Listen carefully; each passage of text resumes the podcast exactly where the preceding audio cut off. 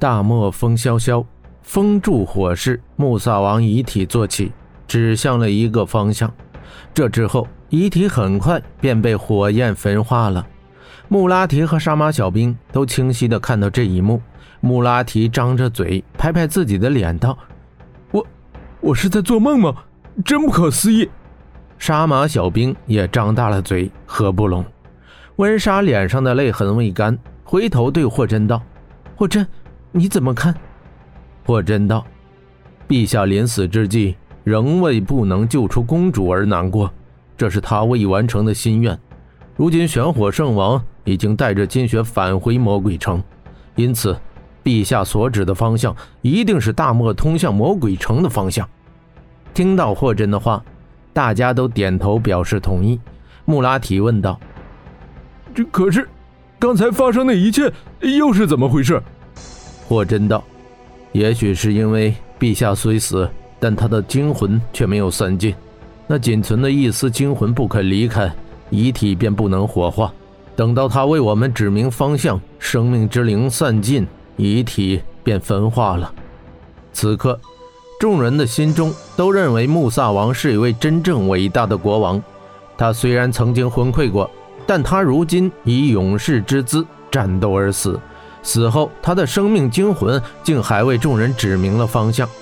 风仍在吹，火已熄灭。温莎将国王的骨灰用布包好，带在身上。他心道：“陛下，请您放心，我们现在就去魔鬼城，去把金雪救出来。”一行人满怀悲愤，离开荒城垛子，依照国王所指的方向向魔鬼城进发。小爱抱着那只叫兔孙的动物不撒手。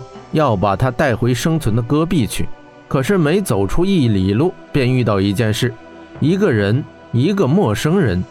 这个人趴在沙漠中一动不动，不知死活。此人身穿白袍，头戴斗笠，斗笠边缘有白幕布遮着他的脸。他的手边倒着一根拐杖，背后还带着一个篓筐。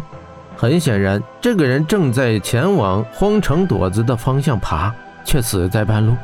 霍真走过去，温莎提醒他道：“小心，这个人是被我们点的火吸引而来，这很可能还是个陷阱。”霍真道：“不管他是什么，总不能见死不救。”他浅运秘火走上前去，他掀开那个人的斗笠，看到是个中年僧人。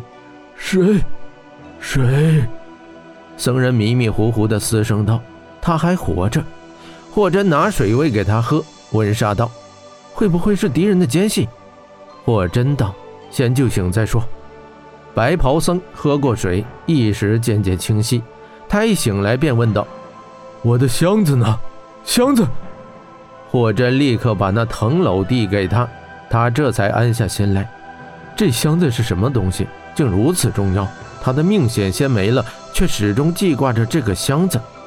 白袍僧看看众人道：“是你们。”救了我，霍真道：“你缺水多时昏迷过去，我们无意间撞到，这才救了你。你是谁？”白袍僧涵养极好，他明白自己性命为人所救，便立刻朝众人跪拜，施以五体投地大礼。他说道：“恩人救命大恩，我无以为报，只能跪拜谢恩了。”霍真忙搀扶起他，白袍僧站起身，这才道：“各位恩人。”我僧名叫做法竹，我来自大燕国水定山飞虎峰龙穴寺。他一说出龙穴寺三字，霍真心中一动。霍真听过这个地方，不止霍真，只怕普天下炼气之士都听过龙穴寺。龙穴寺坐落于永定山飞虎峰，而飞虎峰得名于当年大炎神王驾飞虎飞越此峰。传说一千八百年前。大阎王骑一只飞虎来到永定山一座悬崖，大阎王在此修行三个月，降服了占据这里山头的妖魔鬼怪。而悬崖上有一个巨大的虎穴，大阎王便与飞虎在此穴冥想。后来大阎王离开，所骑的那只飞虎却留在了虎穴。这只飞虎乃是神物，它得到大阎王指点，历经四百年修炼成功，化为人形。于是。便在他的虎穴处修建了一座大寺院，用以传功布道。